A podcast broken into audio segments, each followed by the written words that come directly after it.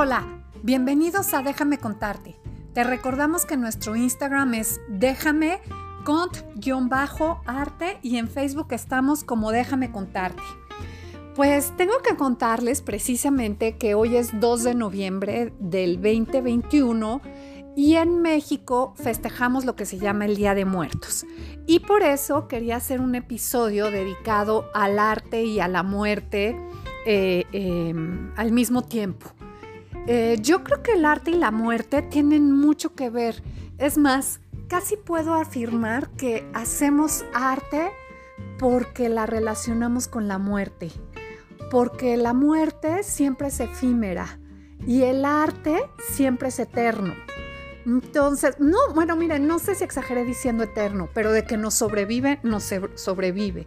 El arte vive más que nosotros. Cualquier cosa que creemos nosotros puede sobrevivir más. La prueba está en que hay piezas de arte desde, el año, desde años antes de Cristo y todavía sobreviven y las admiramos como piezas importantísimas de la historia del arte. Y yo creo que precisamente relacionamos también al arte con la muerte porque el arte nos hace vivir más y esas ganas de vivir más precisamente nos las da la certeza de que nos vamos a morir. El arte nos ayuda a, a vivir, no solamente a pasar por la vida, sino a vivirla. Eh, espero que estén de acuerdo conmigo y si no, pues se vale todo tipo de discrepancias en el mismo Spotify, en nuestro Instagram, en fin. Oigan, pero bueno, para empezar a hablar de la muerte, me gustaría hablar de la historia de la literatura occidental y precisamente me gustaría citar o mencionar a un escritor importantísimo de la literatura occidental y específicamente de la poesía, que siempre tuvo relación con la muerte, que siempre escribió sobre la muerte, que es Edgar Allan Poe.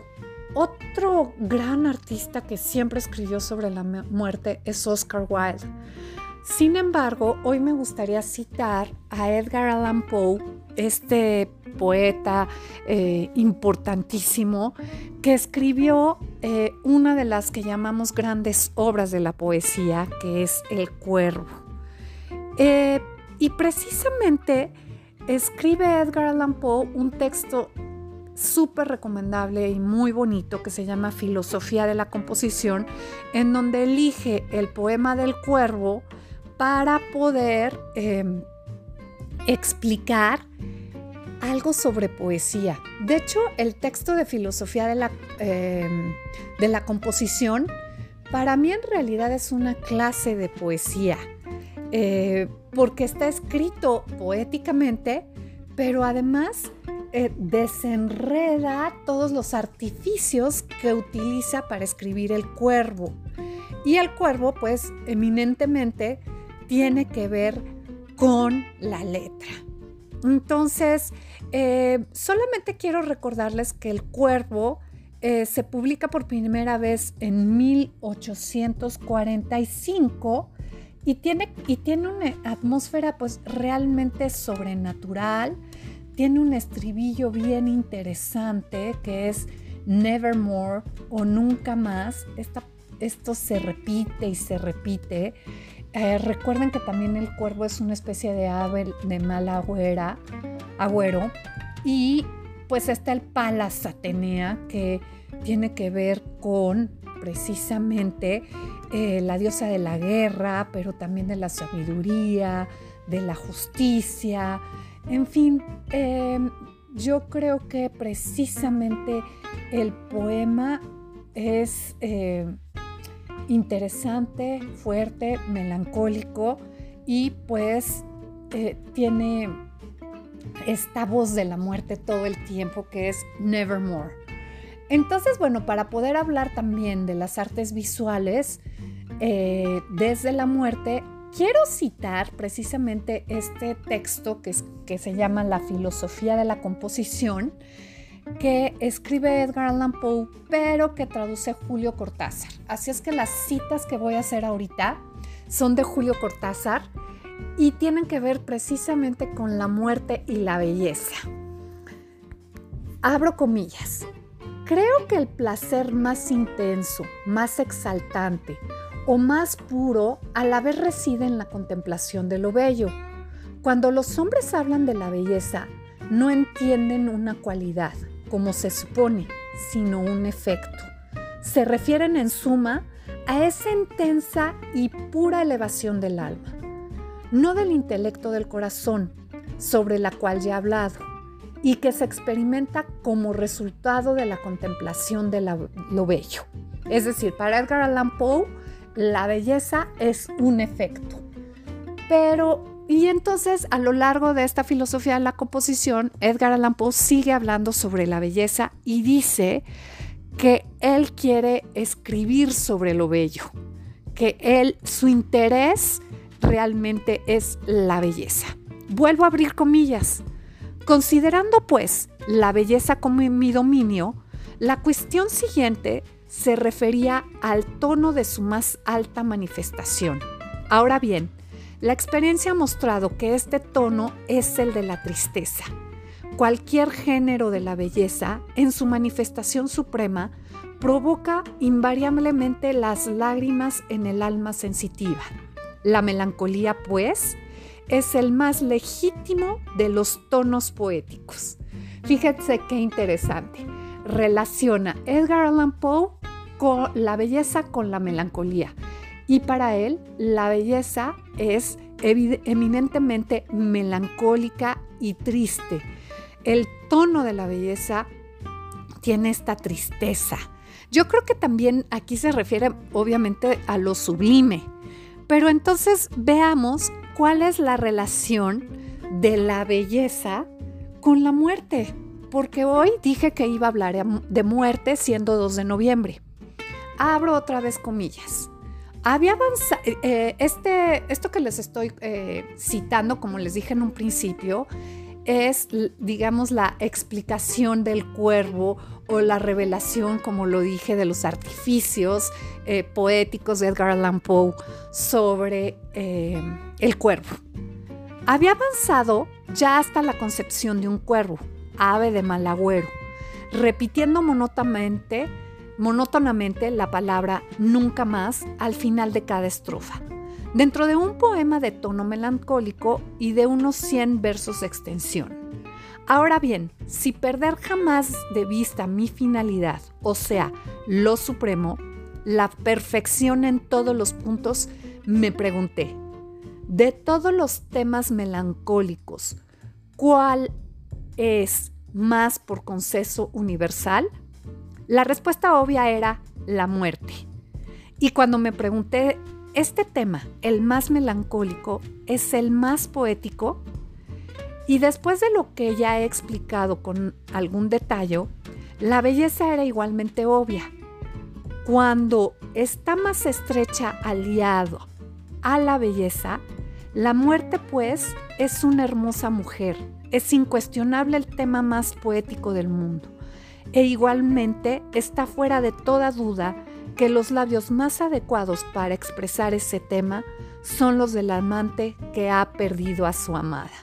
Fíjense qué padre relación hace Edgar Allan Poe empezando por la belleza, derivando en la melancolía y terminando con la muerte, para poderla expresar en esta nostalgia que siente el amante que ha perdido a su amada. Entonces, desde ahí es desde donde yo quería relacionar el tema de la muerte, eh, pero en el arte. Ahora, bueno, acabo de hablar de literatura y poesía, pero ahora vamos a ver cómo también la muerte y la belleza están presentes, la belleza como muerte, por supuesto, y la muerte como belleza, también en las artes plásticas. Mm, bueno, a mí en principio hay unas piezas del autor mexicano que vamos a poner en nuestro Instagram, Manuel Rodríguez Lozano, eh, una, pieza de pintura que se llama Santa Ana Muerta.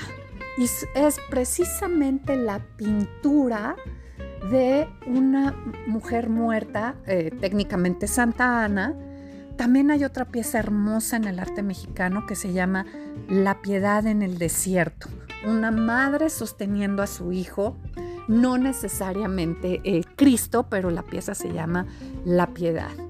Recordemos también que en fotografía eh, hay la tradición en el siglo, eh, sí, en el siglo XIX de retratar a los niñitos muertos. Entonces, y también la fotografía en sí, dice Susan Sontag y Roland Barthes, si mal no recuerdo, dicen que la fotografía tiene que ver con la muerte, porque es el retrato de un momento pasado que no se vuelve a repetir. Entonces sí, la fotografía es nostálgica. Entonces, de las artes, yo creo que la fotografía es una de esas que más se relaciona con la muerte. Bueno, y de estilos, pues en la, en la historia del arte, yo creo que el barroco es un estilo de arte que más se ha relacionado con la muerte, por dos cosas. Sobre todo por la existencia y por el insistente tema de las naturalezas muertas. ¿Qué es una naturaleza muerta? Pues es en realidad, eh, también se les decían bodegones, pero en realidad son flores ya cortadas, ya muertas, algunas con los pétalos sobre la mesa, algunos elementos de casa, animales muertos y quizás en algún momento una mm, eh, calavera o un cráneo humano muerto. ¿Por qué las naturalezas muertas en realidad tienen que ver con eh, las vanitas? Es decir, este recuerdo constante de que la vida humana es efímera y que se puede deshojar como una flor y que eh, la riqueza es transitoria en el planeta Tierra, en esta vida que vivimos, porque el verdadero regalo es la vida eterna, según el barroco. Eh, también recordemos eh, estos retratos de mujeres que quizás están arreglando, peinándose, viéndose frente al espejo, este tema barroco de las vanitas, como lo decía, y junto a estos cráneos, también eh, siguiendo este argumento de que la belleza es efímera, porque lo que es eterno es la muerte. Hay otro, también en otro artista barroco que representa una mujer muerta y que no fue tan bien aceptada, por supuesto, la, la pieza de Caravaggio, la transición de la Virgen, porque su modelo en realidad es una prostituta y representa el momento de la muerte de la Virgen. Em, y, esta mujer que representa Caravaggio tiene las uñas sucias, como si no fuera celestial como la Virgen, sino terrenal. Em, otra pieza bien interesante es eh, una pieza de Klimt que se llama La vida y la muerte, en donde está acechando una precisamente la imagen de una calavera a estos hombres y mujeres. También em, recuerdo mucho, me ha llamado muchísimo la atención la representación del amigo de Picasso, que era Casagemas, este artista que se suicidó por el amor a otra mujer. Eh, hay dos piezas bien interesantes de Picasso. Uno se llama La muerte de Casagemas y otro Casagemas en su ataúd. Es decir, el arte eh, sí se atreve a representar la muerte o a los muertos, incluso en su ataúd, a retratar a los niños muertos. La fotografía son representaciones, en muchos casos, de nuestros recuerdos de muertes.